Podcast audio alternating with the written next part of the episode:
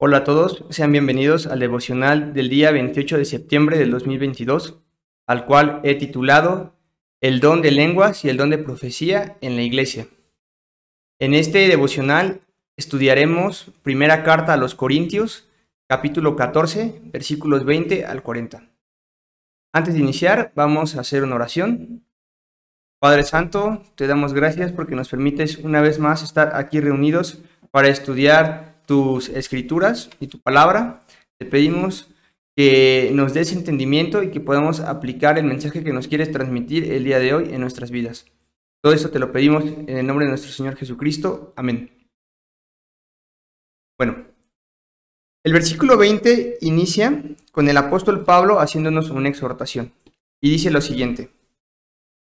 Hermanos, no seáis niños en el modo de pensar, sino sed niños en la malicia, pero maduros en el modo de pensar.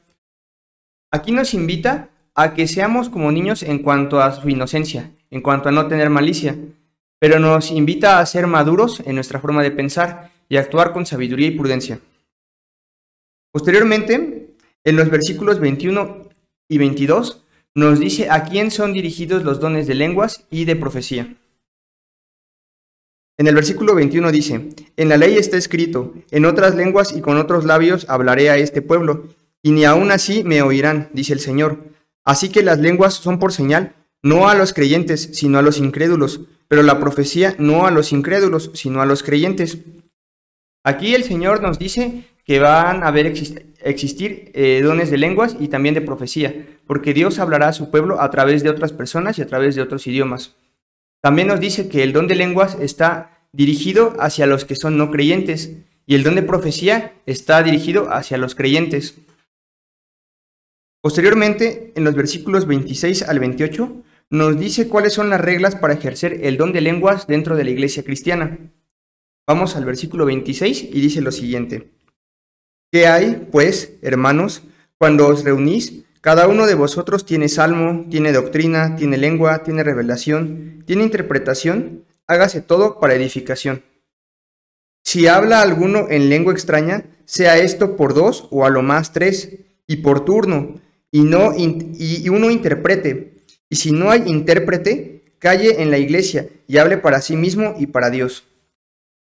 Aquí vemos que el Señor nos indica que en la iglesia se tiene que ejercer el don de lenguas, pero siguiendo un orden. Pueden hablar máximo tres personas, una, dos o tres máximo, y por turnos, de forma ordenada. También nos dice que tiene que haber un intérprete, que interprete el mensaje que está dando la persona que habla en lenguas hacia la iglesia. Y si no hay un intérprete, se invita a que la persona que va a hablar en lenguas o tiene el mensaje eh, lo guarde para sí mismo y para Dios, si es que no hay un intérprete. Posteriormente nos dice eh, el apóstol Pablo cuáles son las reglas para ejercer el don de profecía en los versículos 29 al 31. En el versículo 29 dice lo siguiente.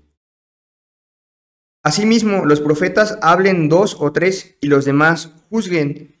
Y si algo le fuera revelado a otro que estuviere sentado, calle el primero. Porque podéis profetizar todos uno por uno, para que todos aprendan y todos sean exhortados. Aquí vemos que el apóstol Pablo también nos dice que para los profetas hay reglas. Tiene que hablar uno por uno, de forma ordenada, y que si alguno está hablando, la otra persona tiene que guardar silencio y dejar que la otra persona eh, dé el mensaje. Esto para que todos puedan ser exhortados y todos puedan eh, recibir el mensaje que Dios está dando.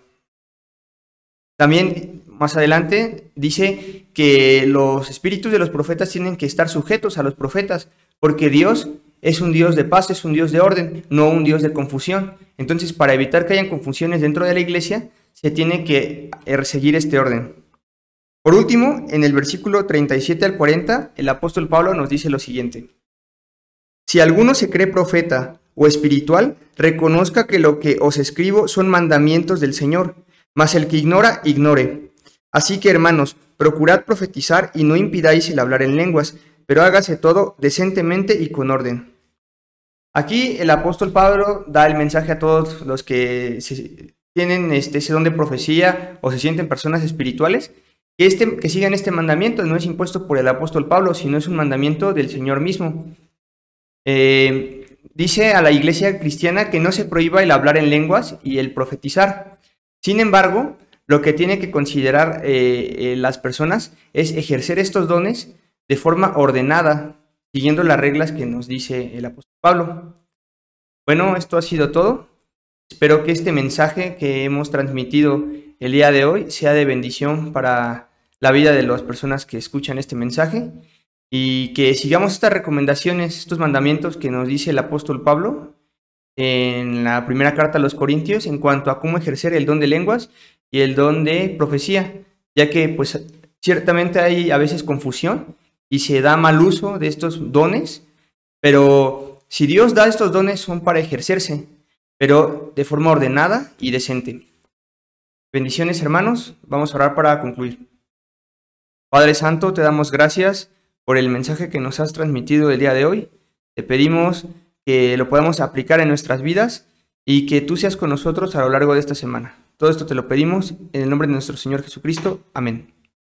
Te llamamos milagroso, abres camino, cumples promesas tinieblas, mi Dios, así es.